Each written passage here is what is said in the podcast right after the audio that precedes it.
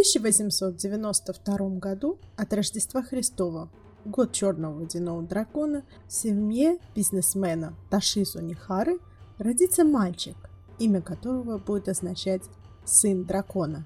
Рю – дракон, Суке – сын, мальчика будут звать Рюнусаке, и в историю литературы этот черный дракон пойдет под именем Рюнусаке Акутагава – в какой-то мере писатель Акутагава – продукт своей эпохи, времени, когда Япония уже была открыта миру и еще не запятнала себя военными преступлениями Второй мировой войны.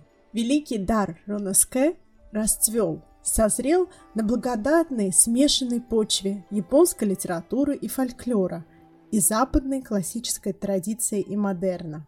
Рассказ Акутагавы «Нос» не может читаться в отрыве от самого знаменитого носа русской литературы – повести «Нос» Гоголя.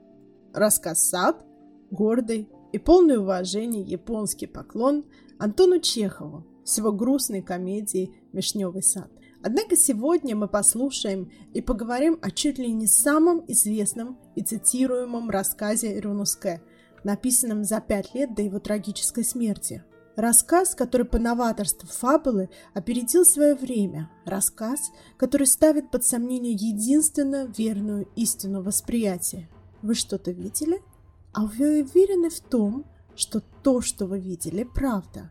Что, если надежного рассказчика быть не может, ровно так же, как и в жизни не существует единственно непогрешимой истины, и любое происходящее событие проходит через призму чужих восприятий или сознаний. Темная, туманная, квазидетективная история. Рассказ чаще. Что сказал на допросе у судейского чиновника дровосек? Да, это я нашел труп.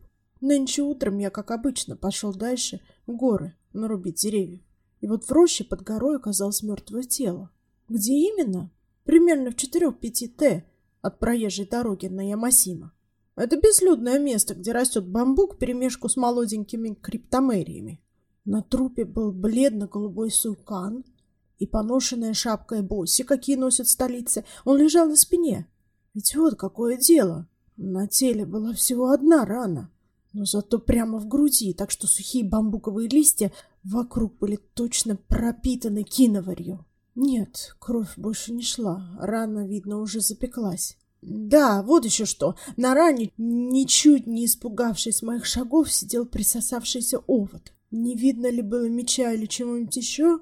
Нет, там ничего не было. Только у ствола криптомерии, возле которой лежал труп, валялась веревка. И еще, да-да, кроме веревки, там был еще гребень. Вот и все, что было возле тела, только эти две вещи. И трава, и опавшая листва кругом были сильно истоптаны. Видно, убитый недешево отдал свою жизнь. Что, не было ли лошади? Да туда никакая лошадь не проберется. Конная дорога, она подальше, за рощей. Что сказал на допросе судейского чиновника странствующий монах? С убитым я встретился вчера. Вчера, кажется, в полдень. Где? На дороге от Сикияма в Ямасима. Он вместе с женщиной, сидевшей на лошади, направлялся с Икияма.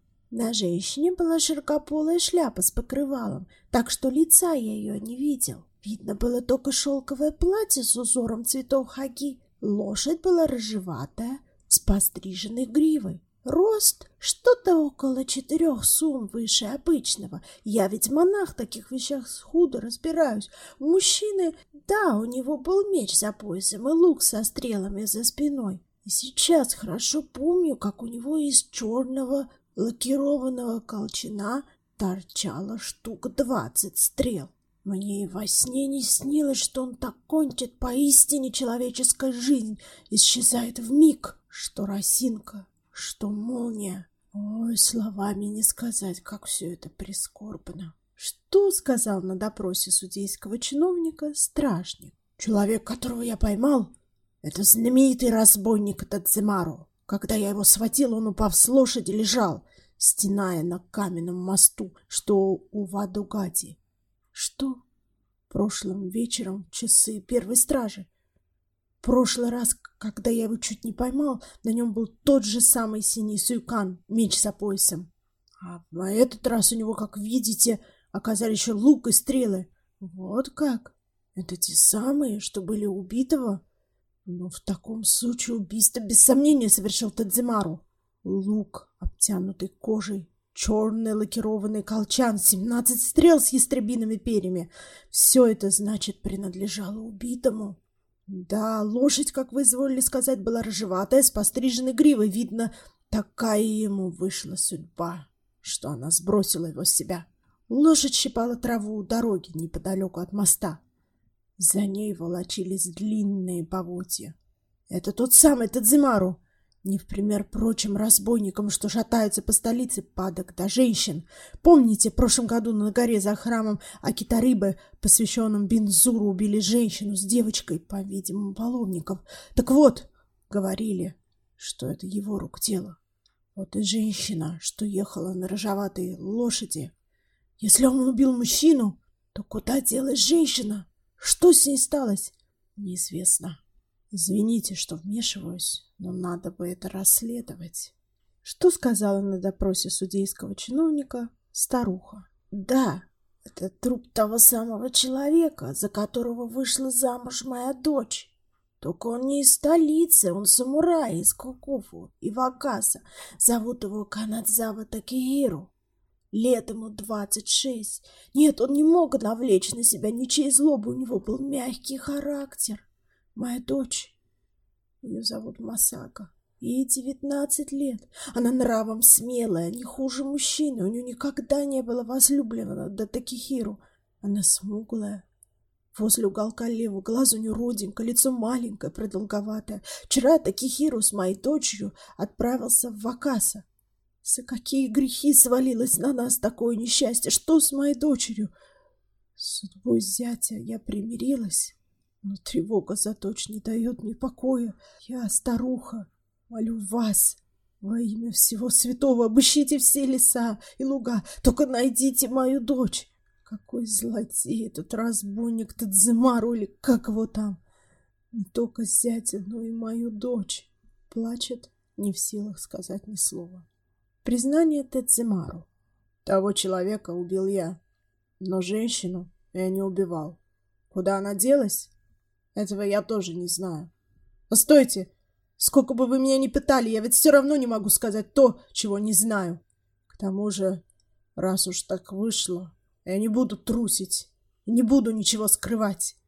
Я встретил этого мужчину и его жену вчера, немного позже полудня.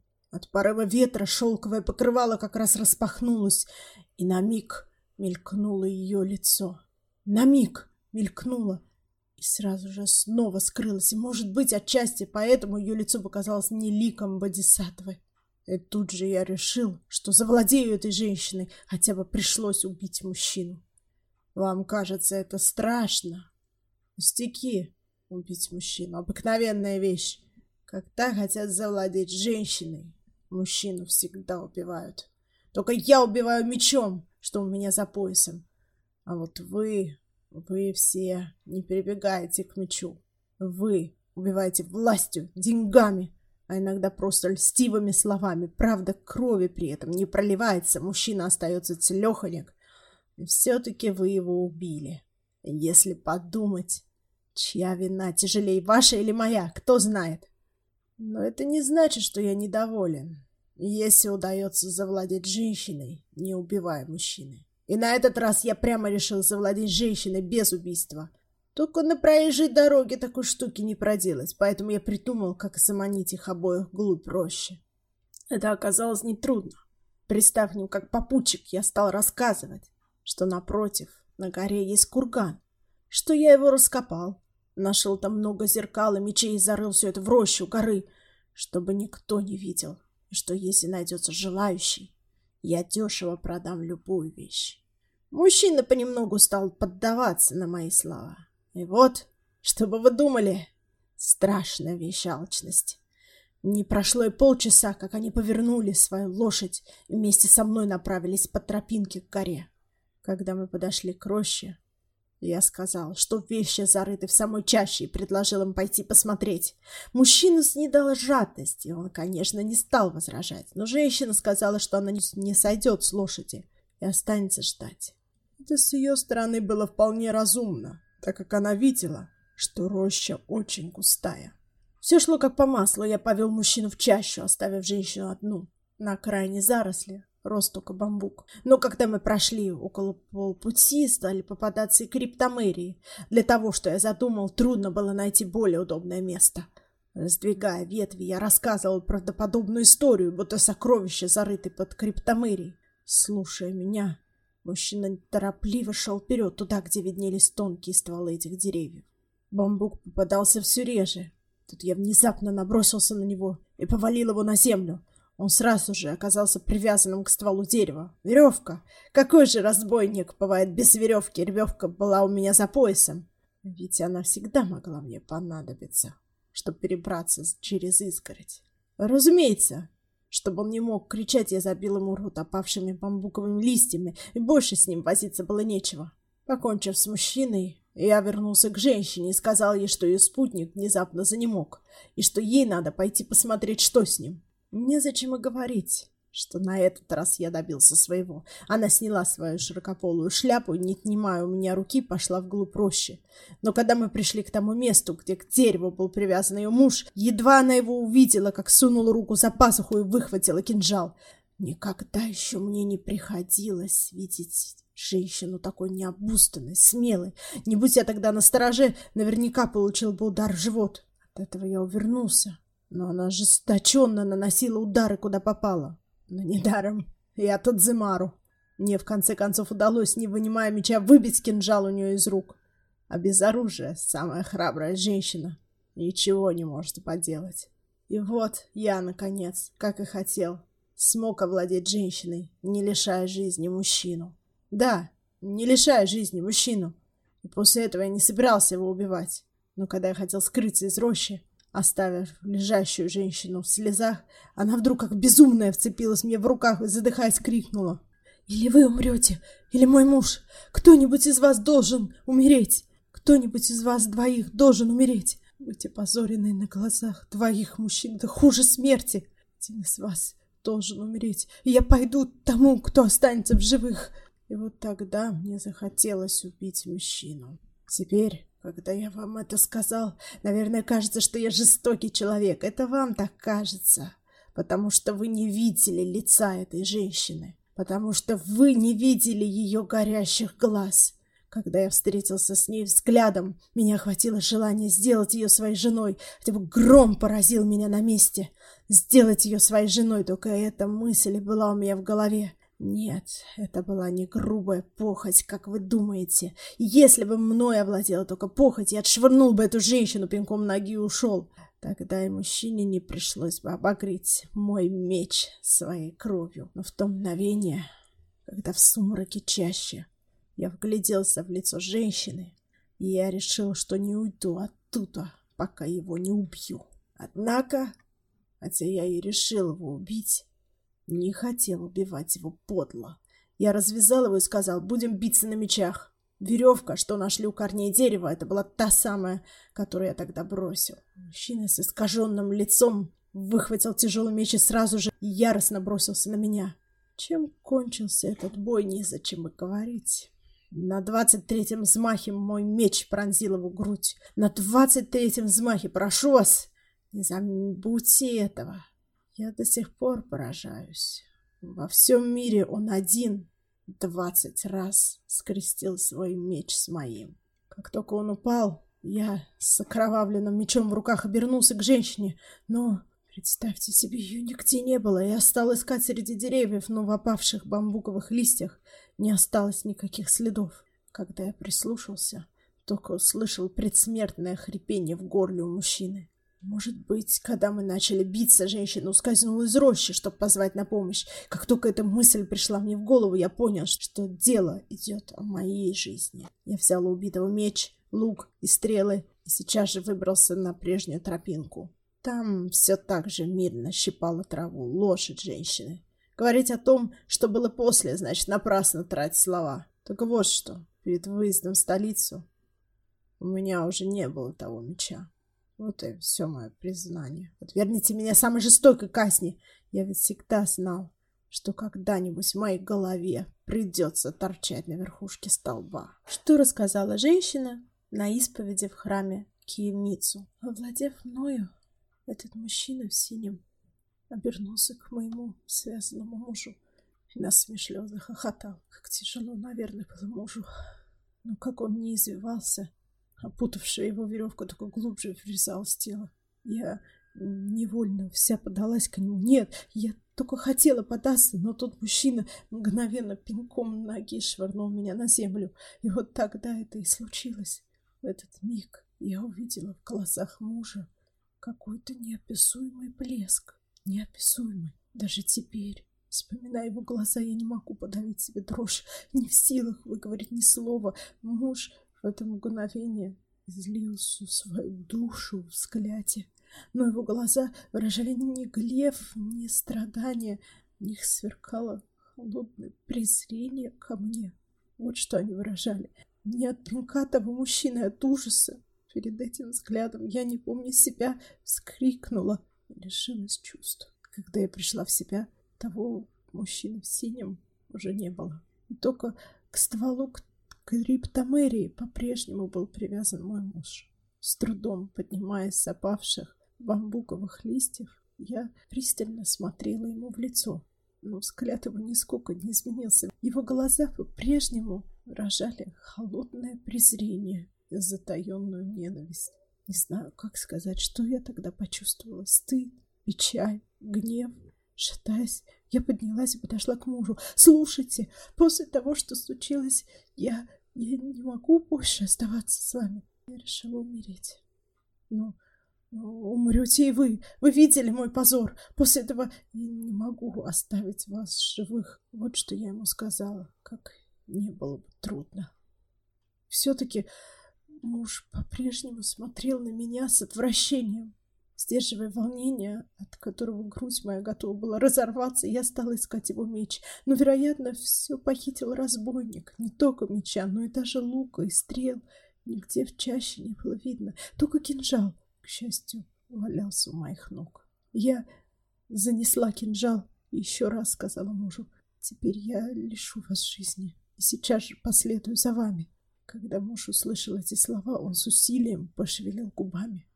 Разумеется, голоса не было слышно, так как рот у него был забит бамбуковыми листьями, но, но когда я посмотрела на его губы, то сразу все поняла, что он сказал. Все с тем же презрением ко мне Муж проговорил одно слово «убивай». Почти без памятства я глубоко вонзила кинжал в его грудь под бледно-голубым суйканом. Кажется, тут опять я потеряла сознание.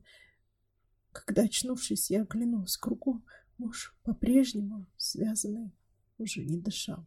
Сквозь густые ветри криптомерии, сплетенные со стволами бамбука, на его бледное лицо упал луч заходящего солнца. Подавляя рыдание, я развязала веревку на трупе. Потом, что стало со мной потом? Потом у меня нет сил говорить, что я не делала, что я не могла найти в себе силы умереть. Я подносила кинжал к горлу, я пыталась утопиться в озере у подножия горы, я пробовала, но вот, вот я не умерла, оставалась живой, и этим мне не приходится гордиться. Ведь, может, милосердная, сострадательная, богиня Канон отвернулась от такого никчемного существа, как я. Что же мне делать? Убивший своего мужа, обесчищенный разбойником. Что, что, что мне делать? Что сказал устами проницательницы дух убитого? Овладев женой, разбойник уселся рядом с ней на землю и принялся ее всячески утешать. Рот у меня, разумеется, был заткнут. Сам я был привязан к стволу дерева, но все время делал жене знаки глазами. Не верь ему. Все, что он говорит, ложь. Вот что я хотел дать ей понять. Но жена, опечаленно сидя на опавших листьях, не поднимала глаз от своих колен. Право, можно было подумать, что она внимательно слушает разбойник. Я извивался от ревности, а разбойник искусно вел речь, добиваясь своей цели тратив чистоту. Жить с мужем будет трудно, чем оставаться с мужем. Не лучше ли пойти в жены к нему, разбойнику? Ведь он решился на бесчинство именно потому, что она ему полюбилась. Вот до чего он дерзко договорился. Слушая разбойника, жена, наконец, задумчиво подняла лицо. Никогда еще не видела ее такой красивой. Но что же ответила моя красавица-жена разбойнику, когда я был связанный рядом с ней? Теперь я блуждаю в небытии. Но каждый раз, когда я вспоминаю этот ее ответ, меня жжет негодование. Вот что сказала моя жена. Ну так ведите меня куда хотите. Но ее вина не только в этом. Из-за этого одного я, наверное, не мучился бы так, блуждая во мраке. Вот что произошло. Жена, как во сне, последовала за разбойником, державшим ее за руку, и уже готова была выйти из рощи, как вдруг, смертельно побледнев, указала на меня, привязанного к дереву. «Убейте его! Не могу быть с вами, пока он жив!» Выкрикнула она несколько раз, как безумная. «Убейте его!» Эти слова и теперь как ураган. Он носит меня в бездну мрака. Разве хоть когда-нибудь такие мерзкие слова исходили из человеческих уст? Разве хоть когда-нибудь такие гнусные слова касались человеческого уха? Разве хоть когда-нибудь? Слыхав эти слова, даже разбойник побледнел. «Убейте его!» — кричала жена, цепляясь за его рукав. Пристально взглянув на нее, разбойник не ответил ни да, ни нет, и вдруг пинком швырнул ее на опавшие листья. Скрестив на груди руки, он обернулся ко мне. «Что сделать с этой женщиной? Убить или помиловать?» Для ответа кивните головой. «Бить?» За одни эти слова. Я готов все ему простить. Пока я колебался, жена вдруг вскрикнула и бросилась бежать вглубь чаще. Разбойник тот же миг кинулся за ней, но, видимо, не успел схватить ее даже за рукав. Мне показалось, что я все это вижу в бреду. Когда жена убежала, разбойник взял мой меч, лук и стрелы и в одном месте разрезал на мне веревку. Помнится, как он пробормотал, скрываясь из рощи. Теперь надо подумать и о себе. Когда он ушел, всюду кругом стало тихо. Нет, не всюду. Рядом еще слышались чьи-то рыдания. Снимая с себя веревку, я внимательно прислушался, и что же? Я понял, что это рыдаю я сам. Наконец, я с трудом отделил свое измученное тело от ствола. Предо мной блестел кинжал, оброненный женой. Я поднял его и одним взмахом вонзил себе в грудь. Я почувствовал, как к горлу подкатил какой-то кровавый клубок, но ничего мучительного в этом не было. Когда грудь у меня похолодела, Кругом стало еще тише. Какая это была тишина! В этой горной роще не щебетала ни одна птица. Только на стволах криптомерии и бамбука горели печальные лучи закатного солнца. Но и они понемногу меркли. Уже не видно стало ни деревьев, ни бамбука, и меня, распростертого на земле, окутала глубокая тишина. И вот тогда-то кто-то тихонько подкрался ко мне. Я хотел посмотреть, кто это, но все кругом заслал сумрак. И кто-то, этот кто-то, невидимой рукой тихо вынул кинжал у меня из груди. И в тот же миг рот у меня опять наполнился кровью.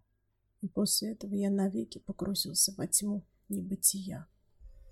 Мне складывается ощущение, что Единожды прослушав и прочитав этот рассказ, он настолько покоряет и сбивает с толку читателя, что его просто невозможно забыть. Что происходит в рассказе? За пределами сцены совершено убийство, и читатель, словно частно нанятый детектив, читает показания свидетелей. Но в отличие от детективов, где обворожительный герой с трубкой, усами или шляпкой раскрывает убийство, даже если убийца не один, а их 12, даже если убийца сам рассказчик, наш детектив-читатель, прочитав показания, так и остается перед лицом нераскрытой тайны, самого важного вопроса. Кто убил? Ревноская Кутагава был настоящим художником слова, а, как известно, хорошие художники копируют, а великие художники воруют. В данном случае копирование – это пустой плагиат, тогда как метафорическое воровство это преображение чужой идеи в своем авторском творении. Так вот, рассказ в чаще не возник на пустом месте из ничего. Как я уже упоминала, Кутагава был прекрасно знаком с западной литературой и одним из многих любимых писателей а, был американец Амброс Бирс. О Бирсе мы поговорим в одном из следующих эпизодов, но пока достаточно знать, что Бирс – несомненный последователь Эдгара По. С той разницей, что в рассказах Бирса чуть меньше фантастического и больше ужасов реальности. У Бирса есть рассказ «Дорога в лунном свете», похожий по форме и завязке. В нем происходит убийство. Начинается рассказ со свидетельств сына. Вторая часть – это признание отца в убийстве жены. И самое важное, что утащил свой рассказ Акутагава, это свидетельство призрака убитой жены. Но на этом схожесть заканчивается. Так же, как и Акутагава был наследником эпохи модерна, Амброс Пирс наследовал неувидающей традиции готики, где-то даже романтики. Его рассказ это абсолютно готическое произведение со всеми типичными признаками. Упоминание судьбы, рока, страх неведомого, соответствующее отражающее чувство героя погода, патетические переживания, все на месте. Но Бирс не оставляет места для двусмысленности. Убил муж и точка. А Кутагава убирает из рассказа все ненужное, оставляет скелет, или я бы даже сказала хребет рассказа, форму. Это свидетельство героев и появление в качестве персонажа призрака. Вторым источником вдохновения для Роноске был эпохальный для японской культуры труд – сборник сказок и легенд. Он называется «Канзаку Монотагари», датируется приблизительно XII веком. К сожалению, время не позволяет мне останавливаться на нем подробно, но для нашей истории важно присутствие в этом сборнике сюжета о супружеской паре, которая на свою беду повстречала разбойника. Тот привязал мужа к дереву, изнасиловал жену и скрылся из леса. В итоге перед РНСК были готовы инструменты. Форма и рамка рассказа, взятые у Бирса, и очертания фабулы позаимствованы из древнего памятника японской культуры. Думаю, вы так же, как и я, задавались вопросом. Так кто же убил? Разбойник, жена. Может быть, никакого убийства не было, а главный герой, как он сам признается, совершил самоубийство?